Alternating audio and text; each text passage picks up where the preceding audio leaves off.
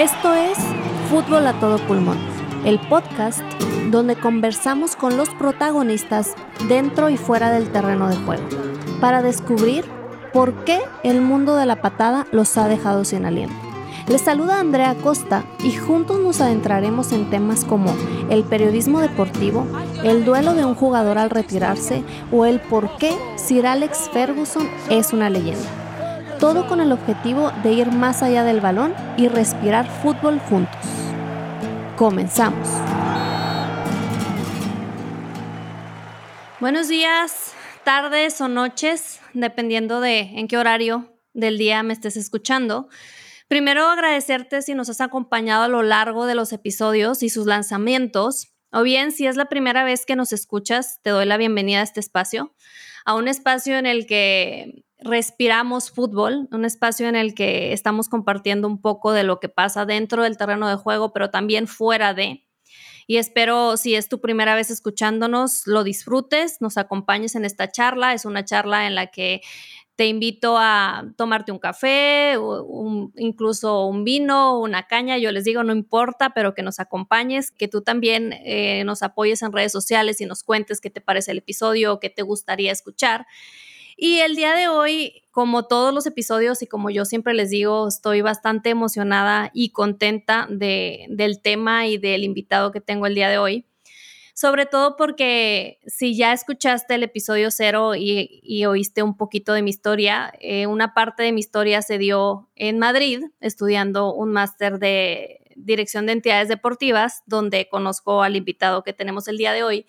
Y una de las cosas que la mayoría de los escuchas me han comentado es que les llama muchísimo la atención conocer a todas esas personas que trabajan detrás de, ¿no? A esa gente que está un poco detrás en backstage, un poco como diríamos en el teatro, los que no vemos y entonces el día de hoy les traigo a un invitado que nos va a hablar de ese lado, ¿no? Hemos tenido a aquellos que han estado en el terreno de juego, a aquellos que están del lado de los medios, de, de los periodistas deportivos, y el día de hoy tengo a una persona que está un poco en ese backstage, que está e, en la parte administrativa de un club. Y no voy a hablar tanto de, de a qué se dedica o, qué hace, porque quiero que él nos, los no lo cuente de viva voz pero el día de hoy tengo aquí a Raúl Zamora y estoy muy emocionada de que esté con nosotros porque él trabaja en uno de los equipos más importantes del mundo y que creo que ya todos si escucharon el episodio cero saben que es uno de mis equipos favoritos. Entonces, eh, trabaja en el Real Madrid, en el área VIP del Madrid, un área que hay muchos clubes que la tienen, muchos clubes que le dan mucha importancia, hay otros que ah, están en proceso de desarrollarla. Entonces, es sería muy bueno que supiéramos, ¿no? ¿Qué es lo que se hace ahí? Porque muchas de las veces escuchamos VIP y damos por entendido que sabemos qué es lo que se hace, pero Raúl está el día de hoy con nosotros para explicarnos un poquito más tanto de eso como de de su historia en el fútbol. Raúl, eh, bienvenido, muchas gracias por tu tiempo, por estar aquí con nosotros y, por acompañarnos. Andrea, el placer es mío. Eh, la verdad es que, bueno, como dices, un gustazo verte en esta faceta también eh, de podcaster. La verdad es que es un mundo bastante, bastante entretenido y un mundo bastante bonito. Y nada, muchísimas gracias por la, por la presentación y por las palabras. Y aquí me tienes a tu disposición para, para lo que necesites. Mil gracias, Raúl. Entonces, eh, vamos a empezar un poquito con esta charla. Y lo primero que a mí me gustaría que nos contaras, porque mucha gente se lo pregunta, es ¿Cómo es que Raúl llega a trabajar en uno de los clubes más importantes del mundo? Porque eh, para mucha gente es como, ahora sí que imposible, ¿no? Y, creo que muchos se harán esa pregunta de cómo es que llegas a trabajar en el Madrid.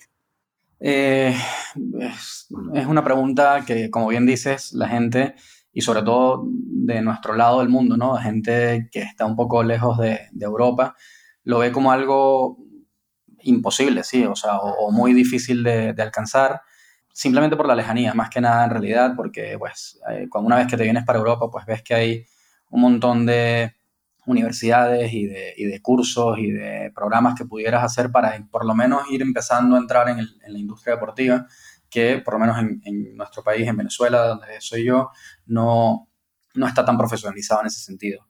Eh, mi historia en, particular, pues es un poco, a mí me gusta decirle que es un poco de, bueno, una mezcla de, momento perfecto, en el lugar correcto y pues nada, después muchísimo trabajo y dedicación también. Un golpe de suerte, por supuesto, que, que siempre viene bien también. Y, y ya, eh, todo empezó pues haciendo el máster contigo en, en, Madrid en el año 2015. Una vez que terminamos el máster en la universidad, nos ofrecieron unas pasantías eh, dentro, de, dentro del club, en el área VIP justamente, y decidí optar eh, por este puesto.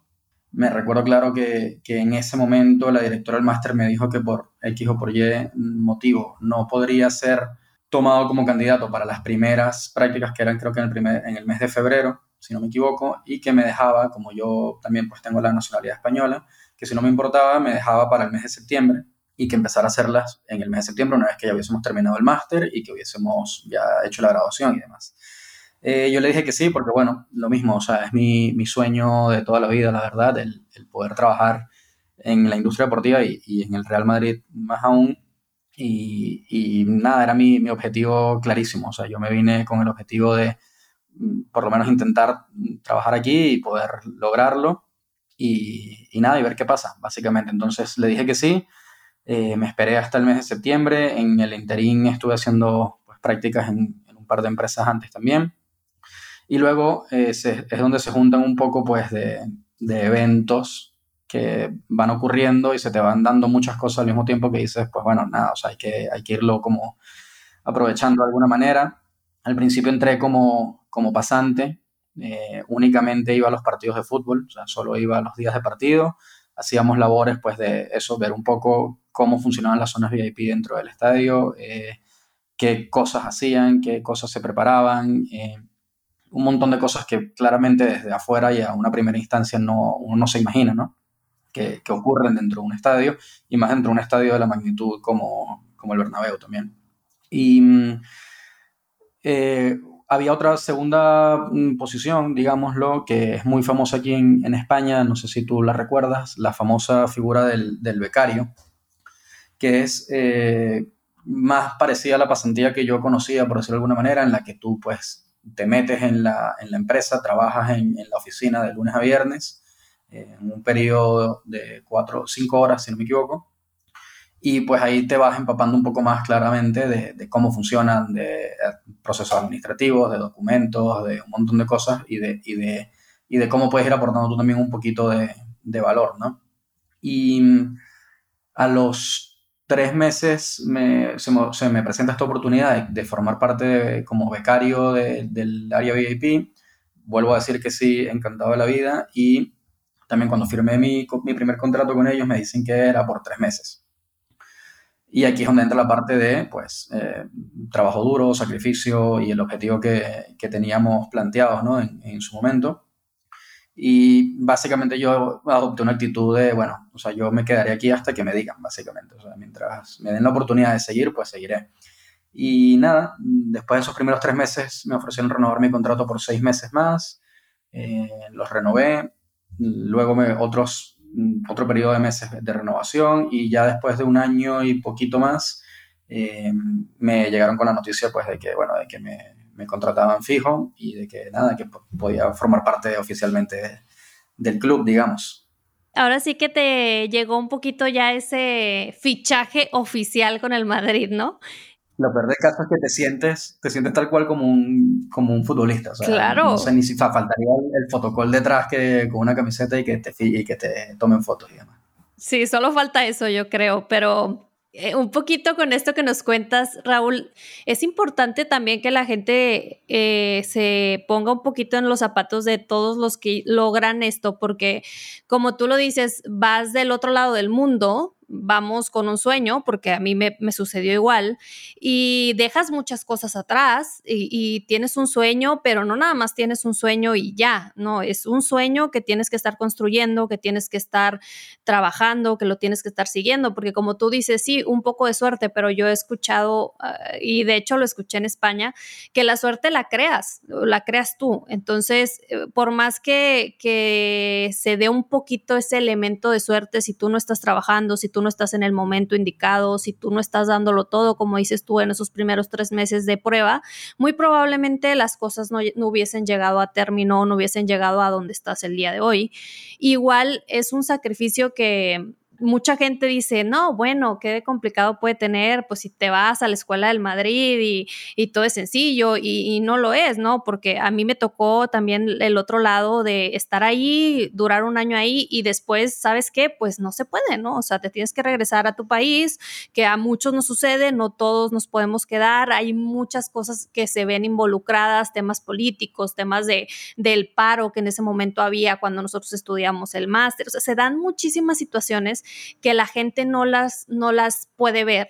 Pero sobre todo yo creo que el elemento principal es el trabajo, porque eh, a ti te debe haber sucedido, eh, pues al ser tú tienes papeles españoles, pero al, al, final para un español tú eres un extranjero, ¿no? Entonces, para el español, ahora sí que están esperando que tú no lo des todo o que pueda ver por dónde flaqueas, porque pues no, no es español, ¿no? Y, queremos que sean puros españoles aquí en el club y pasan muchas situaciones que, que no queremos, digo, no quiero entrar en que, que, es tan complicado, pero sí quiero que la gente entienda que no es un, un, algo sencillo, no es como, ah, sí, yo llegué, estudié en la Escuela del Madrid y mañana ya, ya tengo prácticas, eh, ya soy becario y pasado mañana tengo eh, mi contrato fijo, ¿no? Es, es todo un proceso, es, es, un trabajo, es un estar, como diríamos en México, taloneándole, o sea, todos los días y dándolo todo, porque no sabes, como dices tú, es, es voy paso a paso, ¿no? Tres meses, luego seis, luego, pero nadie te aseguraba que, que después ibas a tener una planta, ¿no? Yo creo que lo más importante es la mentalidad, ¿no? Que, que tú adoptes con, con este reto o este desafío que decidan tomar, ¿no? Y de, de venirse, cruzar, como decimos nosotros, el charco un poco y, pues mudarse a Europa. Y es básicamente una aventura, o sea, lo que tú dices, no, tú no sabes cómo va a terminar esto, no sabes qué va a pasar. Muchísimas veces eh, salen bien, otras veces pues los planes no se cumplen y hay que eh, redimensionarlos un poco y readaptarlos, pero em, sí que tengo que decir que, por ejemplo, yo no, yo no he tenido o no he presenciado en ningún momento ningún tipo de, de confrontación o de rivalidad en el sentido de que, bueno, este no, no es, este no es español o lo que sea, no, o sea, no, creo que estén esperando que, que, fallemos en algún momento.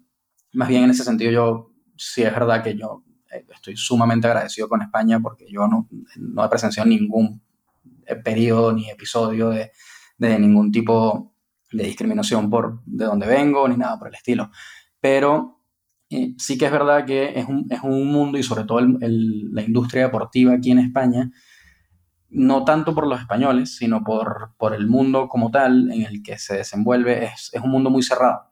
Es un mundo en, el que es muy difícil penetrar, digamos, ¿no? O sea, es un mercado muy difícil, una industria muy difícil en la que posicionarse primeramente, y de hecho es una de las cosas que yo recuerdo que nos decían en el máster, de o sea, en realidad sí, vale, todo, todo el mundo quiere trabajar pues, en el Real Madrid, todo el mundo quiere trabajar en algún lado eh, de, de, nombre, importantísimo, pero lo más importante al principio es entrar en el mundo deportivo, que entres en la industria deportiva, que rompas esa burbuja un poco, digamos, y que la puedas ya formar parte de ella, vivirla, así sea en una escala un poco más baja, y luego ya una vez que estás dentro, podrás ir haciendo movimientos pues en horizontal, unas veces en vertical, y, y podrás ir cambiando pues de organizaciones hasta que des con, con la que más te guste o con lo que tú quisieras hacer, básicamente. Pero bueno, como te digo, creo que es un, es un tema de mentalidad, de, de cómo lo afrontas, de, de, eso, lo que tú dices, ¿no? De, todos los días volver a hacerlo y levantarte y seguir haciendo. Y, y, una de las cosas que yo recuerdo mucho, sobre todo de ese tiempo, era eso, como el objetivo, ¿no? Yo lo tenía clarísimo, o sea, yo tenía clarísimo de que yo quería por lo menos intentarlo y que hasta que no me dijeran que, que me tenía que ir, no me iría. Eh, y ya, básicamente, o sea, yo creo que eso es, es importante. Luego también hay muchísimos casos de, de, muchos compañeros nuestros, incluso, que han llegado a trabajar con nosotros, de, de que pasaron por, por, la industria previamente en otras empresas y ya luego dieron el salto al Real Madrid y estuvieron trabajando con nosotros pues un, unos meses, una temporada, un año, un par de años y demás. O sea que no hay como un camino definido, es un camino mm, de hecho bastante indefinido, o sea, es un camino que tienes que ir trazándotelo tú solo, o sea, que tienes que ir tú abriéndotelo básicamente hasta que, hasta que lo logres. Claro, no, y, y qué, qué, bueno que lo comentas, lo de que no has sentido ningún tipo de discriminación, porque también es bueno saber o entender o darnos cuenta de que no sucede, ¿no? Porque muchas de las veces sí, eh, de puertas para afuera puede que se, que se viera así, ¿no? Entonces, qué bueno que, que nos compartes que no te ha sucedido. Y, y sí, lo que dices es un, sobre todo es un camino no es línea recta. Eh, como tú dices, a ti te tocó la, la ventaja de, de, que fuera eh, los mismos pasos todos en el Madrid, pero realmente hay gente, como tú lo comentas, que empiezan en otro lugar y por alguna razón, por, por tener alguna relación su empresa con el Madrid, saltan al Madrid o hay miles de, de caminos, pero sí creo que lo más importante, como lo dices tú, es tenerlo claro, porque en esta industria, sobre todo, que yo digo que es una de las industrias más bonitas porque tenemos la, tenemos esa parte de que hacemos lo que nos gusta, ¿no? Entonces, el hacer lo que te gusta te permite eh, trabajar duro muchísimo más sencillo. Entonces, es una, es una industria con muchos movimientos, es una industria que no te asegura un trabajo por los siglos de los siglos, por así decirlo. Hoy puedes tener trabajo en un club, mañana no lo sabes, sobre todo porque los clubs hay, muchas veces hay cambios, hay otros que no hay tantos cambios, pero como en cualquier empresa creo que no lo tienes seguro, pero lo,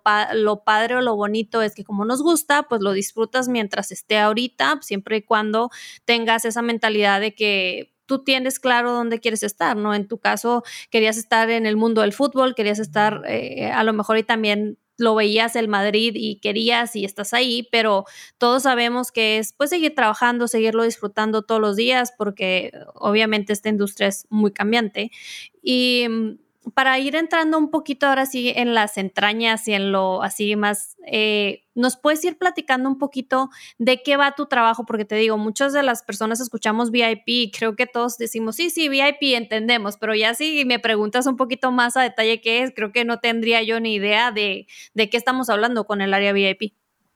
Em, sí, por supuesto. A ver, el, digamos que para hacerlo lo más sencillo posible es como digamos que el, área VIP es un evento dentro del mismo evento, por así decirlo, que al final es el partido de fútbol, ¿no? Entonces nosotros, básicamente mi, trabajo o el departamento en el que yo estoy, que es el departamento de, operaciones, es como su nombre bien lo dice, operar las zonas VIP del, del Estadio Santiago Bernabéu.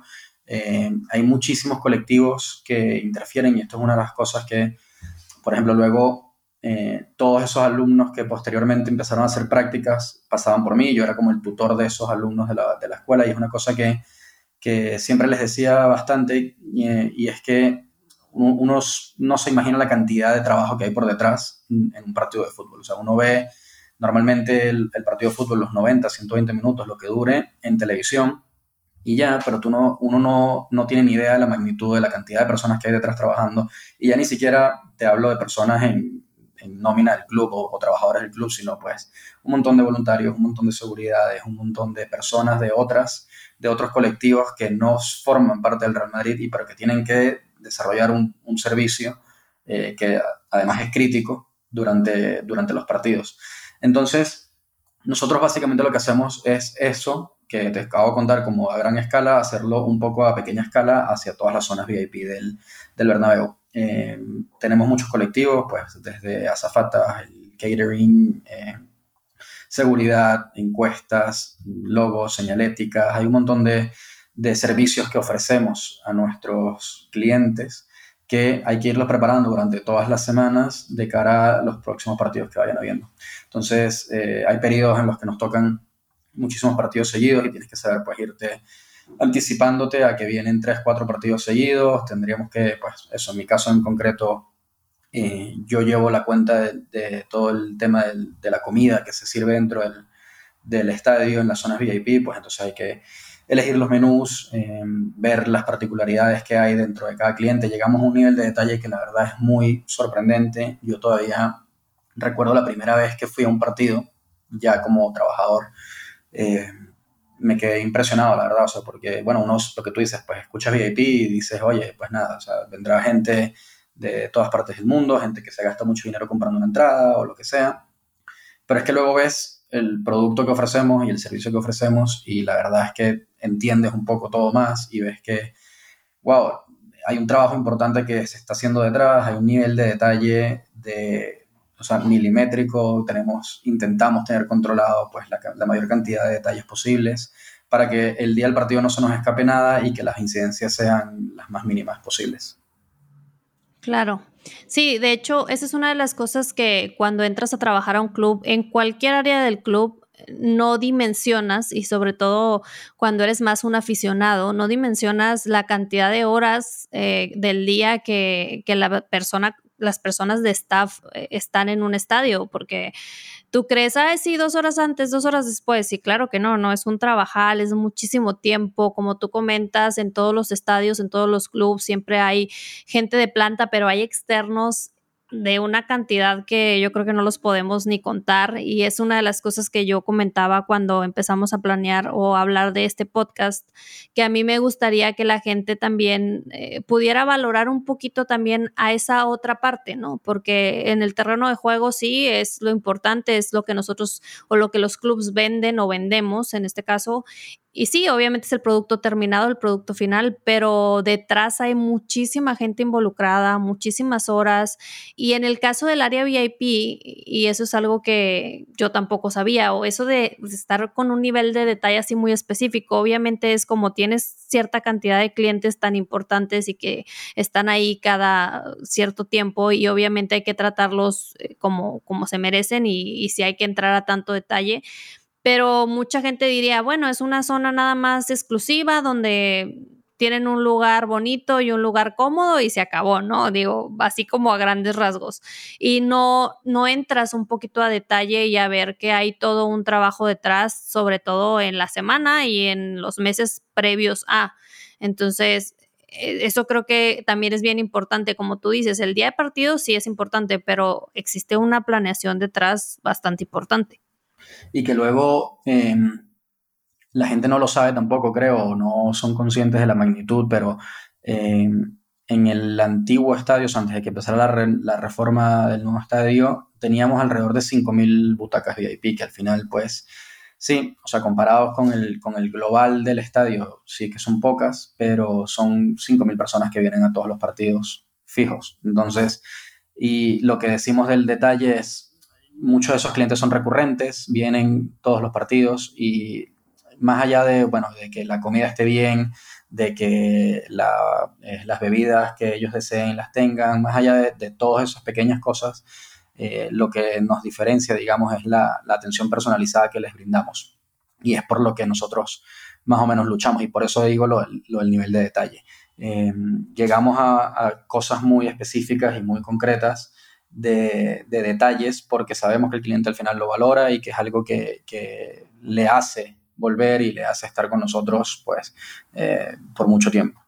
Claro, y como dices, y otra cosa importante es que es como un evento dentro del evento, ¿no? Porque también a veces es el, producto que ofrecemos es fútbol, ¿no? Y no, realmente se ofrece entretenimiento, se ofrece comodidad, se ofrecen muchísimas cosas y para llegar a eso, pues sí tiene que haber como yo creo que varios ejércitos, ¿no? Pequeñitos, de que sí existe el área de operaciones en general en un estadio, que yo creo que es de las áreas más importantes en un estadio, pero operaciones no solamente es operar el estadio como tal y decir, ah, sí, las salidas de emergencia y si pasa algo, no, o sea, operaciones es un, es ahora sí que un área impresionante y, y específicamente el área VIP no se queda detrás, ¿no? Es como un pequeño este, nicho en operaciones y es un pequeño nicho que va a tener todas sus complicaciones y todo lo que, lo que se requiera para que los clientes salgan satisfechos y para que los clientes vuelvan, porque al final del camino eh, como dices tú, antes de estar dentro pudieses llegar a creer, ah, ¿a poco la gente paga eso por, un, por una entrada? Y después que ya estás dentro y dices todo lo que le estoy ofreciendo al cliente, obviamente vale la pena cada centavo que están pagando,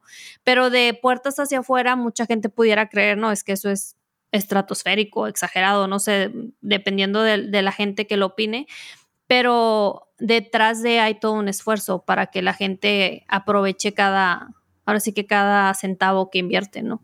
Por supuesto, sí, sí, la verdad es que sí. Y como tú dices bien, o sea, al, final me gusta el, ejemplo que pones, ¿no? De lo del ejército de personas detrás trabajando, al final eso es lo que es el departamento de operaciones, más que nada. O sea, personas que estemos dispuestas a eso, a estar pues bueno, un día de partido a lo mejor podemos estar 10 horas, 12 horas en, en el estadio, eh, moviéndote arriba abajo sin parar, resolviendo pues incidencias y cosas que a lo mejor te pasan en lados opuestos del estadio y que tienes que ir de un lado a otro. Al final, pues sí, es, digamos que es duro físicamente, por decirlo de alguna manera, en, en cuanto a horas algunas veces, pero en líneas generales es, un trabajo soñado y, la verdad es que yo lo disfruto, intento relativizarlo bastante también y agradecerlo lo más que pueda porque es algo que, como te digo, sé que no, no es lo normal, no es común y, trato de aprovecharlo al máximo posible. Claro, de hecho, uno de nuestros invitados eh, del, podcast, que es eh, del terreno de juego, ¿no? Un portero, nos comentaba que muchas de las ocasiones estando ahí a veces no, no asimilas o no agradeces el estar ahí. Y, es lo mismo fuera del campo, ¿no? O sea, dentro del campo a lo mejor y sí les pasa un poco más porque viven en una burbuja eh, diferente a lo que vivimos nosotros como staff, pero realmente, si te pones un poco a pensar, nosotros también tendríamos que estar cada día diciendo, oye, soy afortunado, ¿no? Porque estoy en un medio que es un medio muy chico, que tiene unas barreras de entrada bastante altas, que si ya estás ahí adentro, también nosotros deberíamos de, hacer esa reflexión y decir, ok, estoy aquí y soy muy afortunado de estar aquí y lo voy a, a valorar y lo voy a atesorar lo más posible porque no cualquiera lo tiene, ¿no? Entonces, pero lo disfrutas y es un trabajo soñado y por tanto, este, creo que se hace un poquito menos pesado. Y para continuar un, poquito con la plática, Raúl, y, que nos sigas contando un poquito de este, ahora sí que de este sueño que a través de, de este episodio la gente va a poder también un poquito vivir. ¿Qué es lo que más amas de trabajar con los merengues. O sea, que tú me digas, hay una cosa que yo, obviamente sé que hay muchas y sé que, que pudieras hacernos toda una lista, pero si yo, si yo te dijera selecciona o dame una, ¿cuál sería? Em, creo que tendría que ser sin duda alguna el, el, día de partido, o sea, el, el, poder ir a los partidos, digamos, el estar dentro del estadio los días de partido para mí es, es una locura, o sea, lo sigo valorando igual que, antes. No me he perdido ni un partido del Real Madrid en el Bernabéu en los últimos 7, 8 años, creo. Y, la verdad es que es, o sea, lo sigo viviendo como un sueño. O sea, de hecho, cada vez que voy, eh, tomo fotos y, voy por afuera y veo a la gente por afuera y le doy una vuelta al estadio. O sea, es, para mí es, la mejor parte de, de, mi trabajo, básicamente. O sea, al final es un poco ver materializado el trabajo de la semana el día del partido, el día del evento, digamos, que, todo lo que planificaste, todo lo que hiciste y todo por lo que trabajaste, pues se está dando de la mejor manera posible porque siempre hay eh, casos e incidencias y cosas que, son imprevistas, pero eh, nada, al final eso, disfrutarte el, como el, día del evento para mí es lo, lo mejor. Sí, es como, es como la cereza en el pastel, ¿no? Ya es como que ves todo, todo ya acomodado después de todos esos días. Y, lo que dices está, es muy bonito escucharlo porque también a veces sucede que ya durante la, rutina de los partidos o, lo complicado de esos días, porque son complicados, mucha gente pudiera llegar a decir, no, es que ya ni siquiera disfruto, ¿no? Ya ni siquiera disfruto ir al partido porque pues es pesado y acabo muy cansado y no es lo mismo ir a trabajar que ir a sentarme a verlo. Entonces, qué bien que tú digas, no, aún con todo lo que conlleva lo pesado y lo complicado y, lo, y las horas invertidas, que tú sigas diciendo, yo disfruto el día de partido, porque mucha gente pudiera decir, no, sabes qué, es que yo ya de tanto trabajo día de partido ya ni siquiera, ya no disfruto, ¿no? Ya no disfruto estar ahí dentro o estar en los partidos como tal. Para mí es lo, lo que más me gusta todavía y espero que siga así por muchísimo tiempo, la verdad. No, esperemos que sí. Y ahora vamos a, un poquito a ese otro lado de la moneda, ¿no? Porque siempre lo hay. creo que no todo es ni muy bonito ni muy malo. Yo creo que siempre hay cosas buenas, malas o incómodas. Entonces, ya nos dijiste qué es lo que más te gusta, que es el día de partido, que yo, si fuera tú, yo creo que también lo elegiría. Pero, ¿qué es lo más complicado de trabajar en un club de esa dimensión? Porque al final del camino no es un club cualquiera, ¿no? Eh, no sé si valga la respuesta, pero creo que te voy a decir lo mismo también. O sea, al final el, día de partido es, es, bastante complicado. O sea, es un, es un momento también de, máxima tensión, de, presión, de, que pasan cosas pues a último minuto y que hay que buscar soluciones de alguna manera. Eh, hay que siempre tratar de, darle la cara al cliente y tratar de velar por su, por su comodidad, por su bienestar y porque todo, todo esté bien. Entonces, creo que se, te tendría que decir eso. O sea, hay muchos momentos de, de, muchísima tensión, de presión en partidos importantísimos, sobre todo al arranque del partido, en el cual posiblemente ya el día anterior o durante toda la semana vienes trabajando muchísimo tiempo y, acostándote a lo mejor un poco tarde, pensando en un montón de cosas, que luego llegas al día partido, ya llegas un pelín cansado y pues nada, al final tienes que estar también ahí un montón de tiempo y luego salir de ahí que sales todavía más, más cansado aún y después lo peor de todo es a lo mejor si, si es entre semana o lo que sea, que tienes que volver a la oficina al día siguiente eh, como si nada a preparar, digamos, un poco el, siguiente partido, ¿no? Pero de nuevo, es como muy relativo todo, ¿no? O sea, me, escucho hablar o me escucho diciendo esto y, y, al final es sí, o sea, pero la gente dirá, bueno, estás en el estadio, ¿no? Y, y, estás trabajando y estás viendo el partido y, formas parte de eso y aportas tu granito arena, que es totalmente cierto. O sea, al final intento quedarme con la parte más positiva de alguna manera que, que con la parte más complicada, ¿no? Pero bueno, como todo trabajo creo que tiene pros y contras, desde luego. Claro, no, y sí, es una respuesta bastante aceptable y sobre todo por lo que te decía, yo sí he llegado a escuchar a gente que dice, sí, amo el fútbol y todo lo que quieras, pero ya cuando a ti te toca estar ahí, cuando te toca trabajar y son tantas horas y al final de cuentas somos humanos, ¿no? Y, no dudaría yo que hay días en los que dices, ya mi cuerpo no me responde, ¿no? O sea, realmente no es algo ni bueno ni malo, es sí, tengo toda la emoción, tengo toda la adrenalina, pero y muchas de las ocasiones también sucede, ¿no? Que traes toda esa adrenalina de día de partido, de, que lo disfrutas como tú lo comentas, pero en el momento en el que llegas a casa y se va toda esa adrenalina, en ese momento el cuerpo yo creo que dice, oye, sí, todo bien bonito y mucha alegría y mucha adrenalina, pero lo resientes porque es un trabajo muy demandante. Y como dices tú, nosotros en el tema de oficina, si hoy hubo partido y mañana hay oficina, tú no es como, ay, no, sabes que estoy bien cansado y no voy a la oficina y tiene que seguir. No, no, sí, sí, o sea, no, no paras y, y, al final también lo, mismo que tú dices de la, adrenalina, ¿no? Y del momento del, del, partido una vez que termina. Yo muchísimas veces llego a mi casa después del partido y, o sea, reventado, cansado, lo que sea, pero es que es imposible de, como de dormirte o, de poder desconectar inmediatamente. Al final te toma un tiempo, pues, de eso, de, de calmarte un poco, de bajar las emociones un pelo sobre todo dependiendo también, desde luego, de los partidos, ¿no? Y, de la magnitud de, de, lo que haya pasado. Pero muchísimas veces llego aquí a la casa y lo que hago es ponerme en, en el sofá a seguir viendo pues, los resúmenes del partido, porque muchísimas veces no, no logro ver eh, los goles o algunas jugadas en concreto, entonces me pongo los resúmenes y pasa un tiempo. O sea, que no es como que, ah, bueno, termina el partido, me voy para mi casa y ya, bueno, por lo menos puedes dormir y, y al día siguiente otra vez lo mismo, sino que, bueno, te tardas un poco también en, como en asimilar un poco todo el proceso y al final, pues, eh, hace que el, proceso se alargue un poco más, que te acuestes un poco más tarde, te despiertes un pelín más cansado. Eh, pero bueno, nada, lo que, lo que te digo, ¿no? Al final es motivación de, que estás en el lugar donde, donde quieres estar y es lo que te, eso te, levanta al día siguiente y dices, pues nada, o sea, vas con toda la ilusión posible al, estadio otra vez y a, volver a empezar para, para el siguiente partido.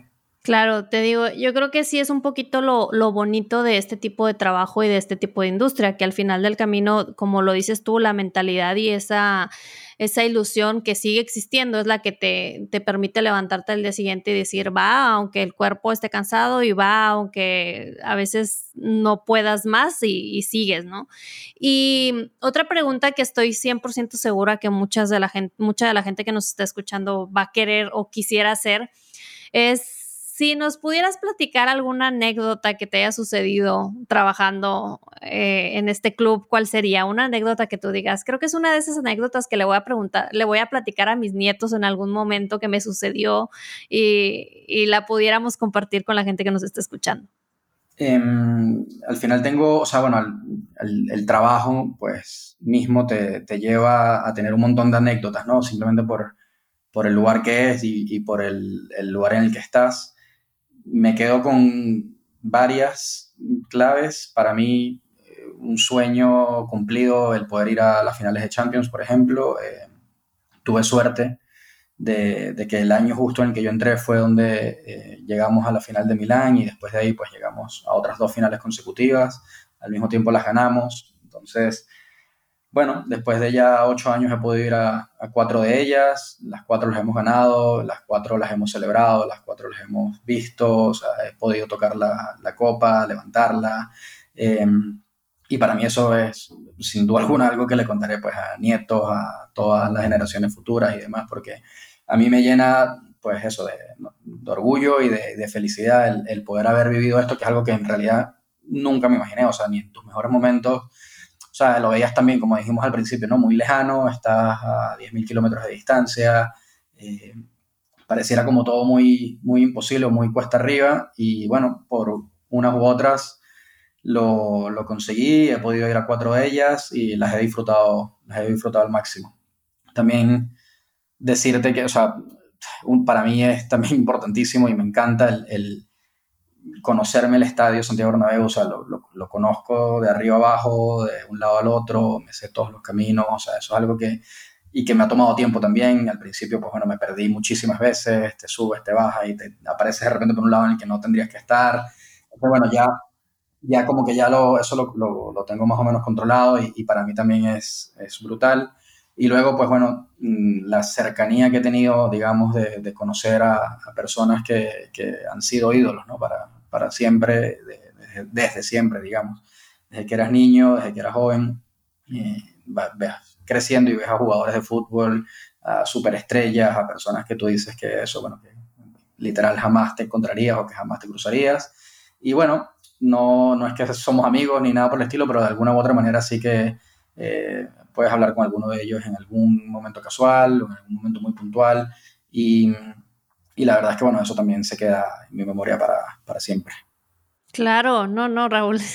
Sí, yo te diría que qué se siente, ¿no? ¿Qué se siente poder agarrar la orejona, ¿no? Porque te lo juro que tú lo, lo, dijiste y a mí se me puso la piel chinita y eso que ni siquiera me ha sucedido. Pero yo siempre, siempre les comento y lo comentaba en, en el primer episodio en el que hablo un poquito de este respirar fútbol de toda la vida que para mí el escuchar el himno de la Champions eh, fue una de las cosas que yo le puedo puedo decir que siempre lo voy a platicar y siempre se me va a poner la piel chinita y yo recuerdo muy bien la primera vez que, lo escuché y que lloré en el estadio y que la gente dice, pues, ¿qué le pasa a esta loca que, que está llorando? Pero es que es una sensación que no puedes explicar. Y imagínate tú poder decir, tuve la dicha de estar en tantas finales, de poder celebrar campeonatos, porque una cosa es estar en finales, pero otra es además celebrar campeonatos, porque muchas de las veces, pues así como hay un campeón, hay, una, hay un equipo que no gana y que a lo mejor es muy agridulce ese sabor, pero a ti te ha tocado el sabor aparte de, del triunfo, ¿no? De esos logros que la verdad es que no cualquiera le sucede. Y es una cosa que, que la tienes en la mente siempre, ¿no? O sea, siempre que vas, pues al final tienes que, o sea, yo cada vez que voy me tengo que, o sea, digamos que yo tengo que comprar todo, o sea, tanto mis, mis boletos como las entradas, como todo. Eh, y siempre tienes esa duda, ¿no? De, ok, o sea, está bien. La, la, primera que fui dije, pase lo que pase hoy, o sea, no me importa porque esta es una oportunidad que tienes que, que aprovechar sí o sí.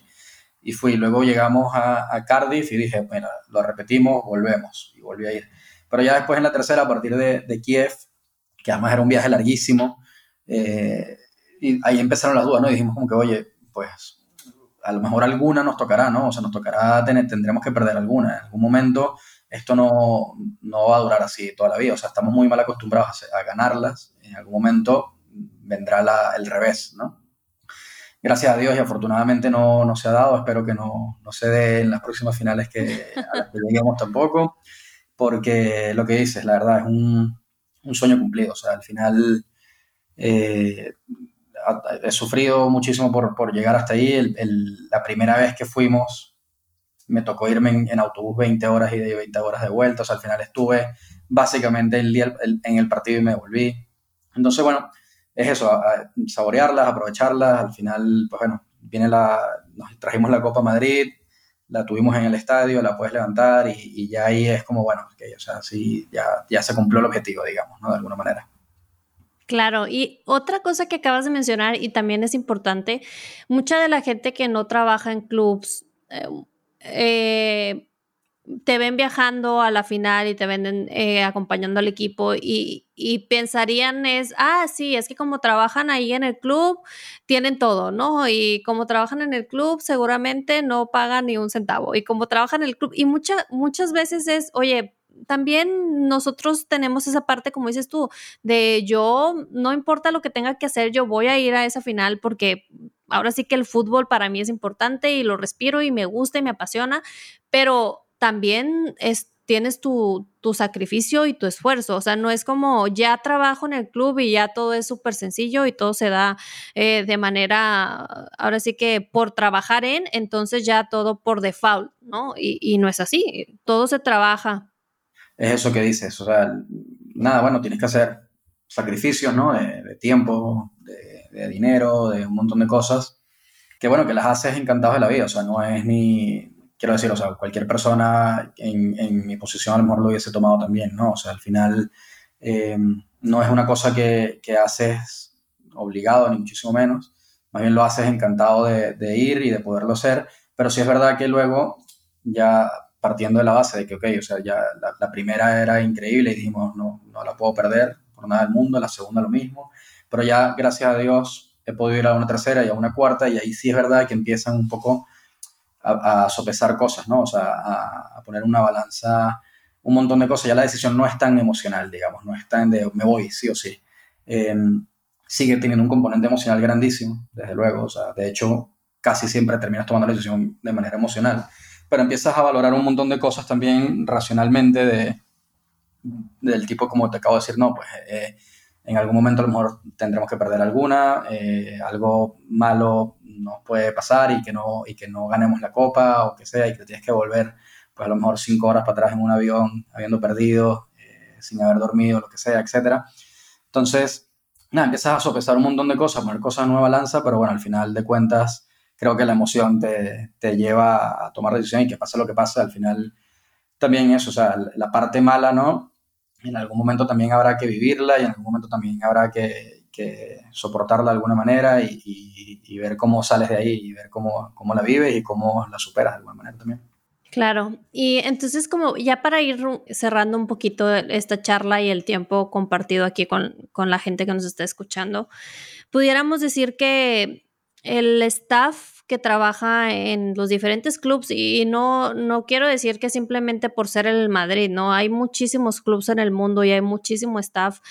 Es todo un, todo un trabajo muy, muy grande, más allá de los 90, 120 minutos que te toquen ver en la televisión o si tienes la dicha de estar en un estadio entonces, yo sí, yo sí creo que es importante que todos los que nos escuchan y que disfrutan el fútbol y que son apasionados del fútbol, también entiendan que que hay ese otro componente, ¿no? Y que, y que existe y que así como vemos como héroes y, y, como a, esa, a esos 11 que están en la cancha también, eh, saber que hay muchas otras personas detrás, que el trabajo es constancia, que son trabajo durante la semana, que no nada más es trabajo el fin de semana, que es estar siempre con una mentalidad digamos, de a dónde quieres llegar y se llega, pero que tiene un ingrediente de muchísimo trabajo, que sí podemos vivir ciertas, eh, ciertas glorias, por así decirlo, pero que siempre vienen respaldadas por muchas horas de trabajo y por muchos momentos a lo mejor hasta cansados, incómodos o, o en mil cantidad de situaciones.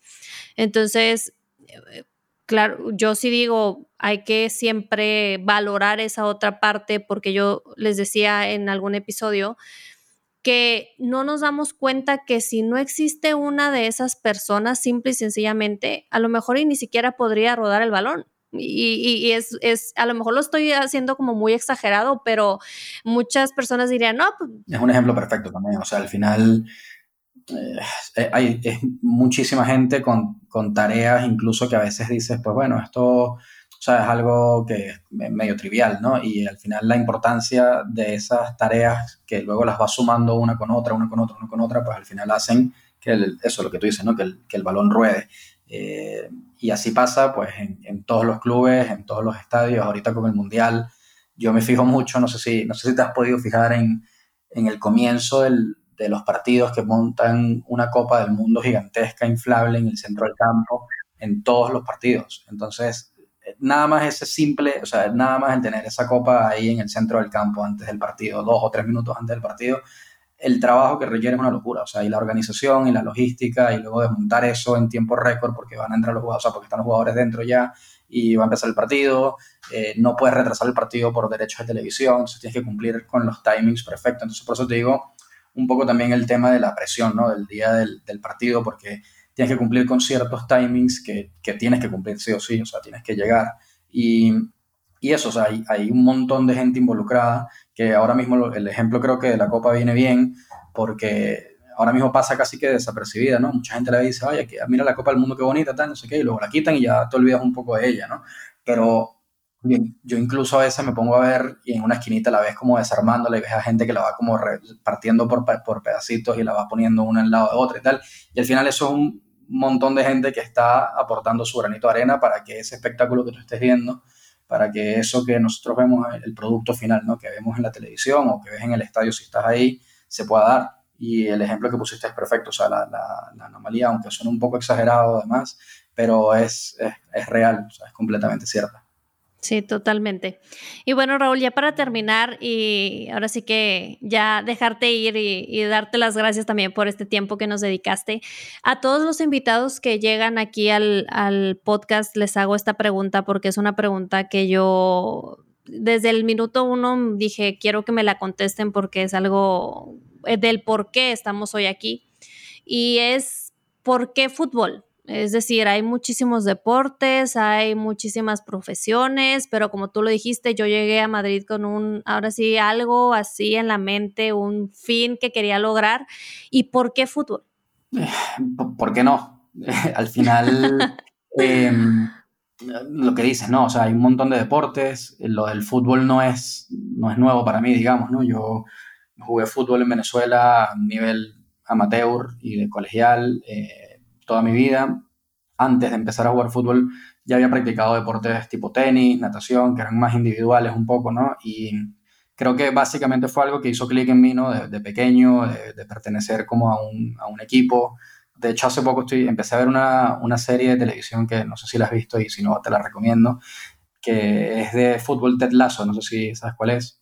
Vela, porque creo que responde esta palabra, esta pregunta perfecta la, la capacidad, o sea, cómo, cómo puedes llevar tú todas las cosas que pasan del fútbol a la vida mm, normal, ¿no? O sea, a tu, a tu, vida día a día o a tu vida cotidiana fuera del fútbol, digamos. Entonces ves, pues, el liderazgo de un entrenador, de un capitán, de, de cómo el resto de componentes del equipo forman parte de ese equipo y cada quien tiene sus roles bien definidos y, y llevan a cabo un trabajo que eh, si cada una de esas personas cumple con sus pautas y con sus roles y con sus cosas, pues muy probablemente te llega al éxito. Entonces, no sé, creo que eso, esa analogía ahora mismo eh, se me vino a la cabeza y creo que, es una buena respuesta para, para, la pregunta, porque al final es eh, extrapolar ¿no? el, todo lo que pasa en el fútbol a, a, la vida cotidiana, al día a día, a tu día en la oficina, a tu día eh, cuando sales de casa, cuando vas al gimnasio, cuando vas a cualquier, a cualquier lado, te enfrentas a un montón de situaciones que muchas veces, eh, a lo mejor si formaste parte de un equipo eh, de cualquier deporte, ni siquiera tiene por qué ser fútbol, pero muchas veces las has vivido, ¿no? O las has podido ver o vivir de a lo mejor en una menor escala, pero las puede, te sirven de aprendizaje para, para tu vida. Claro, sí, y eh, me gusta mucho escuchar las respuestas porque muchas de las ocasiones como que no sabemos ponerle un poco palabras, ¿no? A ese sentimiento del fútbol, pero es también bueno escuchar ese otro lado, como dices tú, lo puedes extrapolar a, a, cualquier situación que te esté sucediendo en el día a día. Entonces nos quedamos con que Raúl está en el fútbol porque el fútbol es como el día a día, es como nuestra vida misma, como cualquier otro, otra situación que te pueda suceder. Y y la puedes comparar y no es algo ajeno, ¿no? No es como, ay, trabajo en fútbol y entonces es una situación totalmente diferente a lo que pudiese vivir en otro tipo de trabajo, ¿no? Entonces, entonces, muchas gracias Raúl por estar aquí con nosotros, por acompañarnos, eh, por regalarnos un poquito o mostrarnos un poquito de ese trabajo soñado para muchos y también reconocerte esa parte que dices de me sigo emocionando, me sigo ilusionando, porque es algo que creo que nos ha dejado también un poquito todo este tema de, de, pandemia y de toda esta situación que hemos vivido, pero qué bonito que tú digas, yo me sigo emocionando, ¿no? Me sigo emocionando cada que llego al Bernabéu, me sigo emocionando cada que estoy en un partido, cada que me toca vivir cosas que muchos pudieran decir ya para ti serían cotidianas por trabajar en uno de los clubes más importantes del mundo, pero no, al final del camino tú te sigues emocionando y yo creo que eso en cualquier trabajo es lo ideal, ¿no? Seguirlo disfrutando todos los días como si fuera el primero. Estoy completamente de acuerdo y, eso es, al final de cuentas, también el, por qué entras en, esta industria, ¿no? Y por qué perseveramos tanto y por qué tomamos esos riesgos y nos vinimos a Europa en busca de este tipo de, sueños. Es básicamente eso, o sea, para conseguir un, un lugar en el que vayas motivado, el que te guste, el que lo disfrutes y el que lo vivas con, con alguna pasión también. Te agradezco tu tiempo también, André, las palabras y las preguntas y, y todo. La verdad es que ha sido una bonita experiencia, muy bonito también volver a verte, volver a reconectar después de tanto tiempo. Igualmente. Y a tu orden para lo que necesites por este lado del mundo.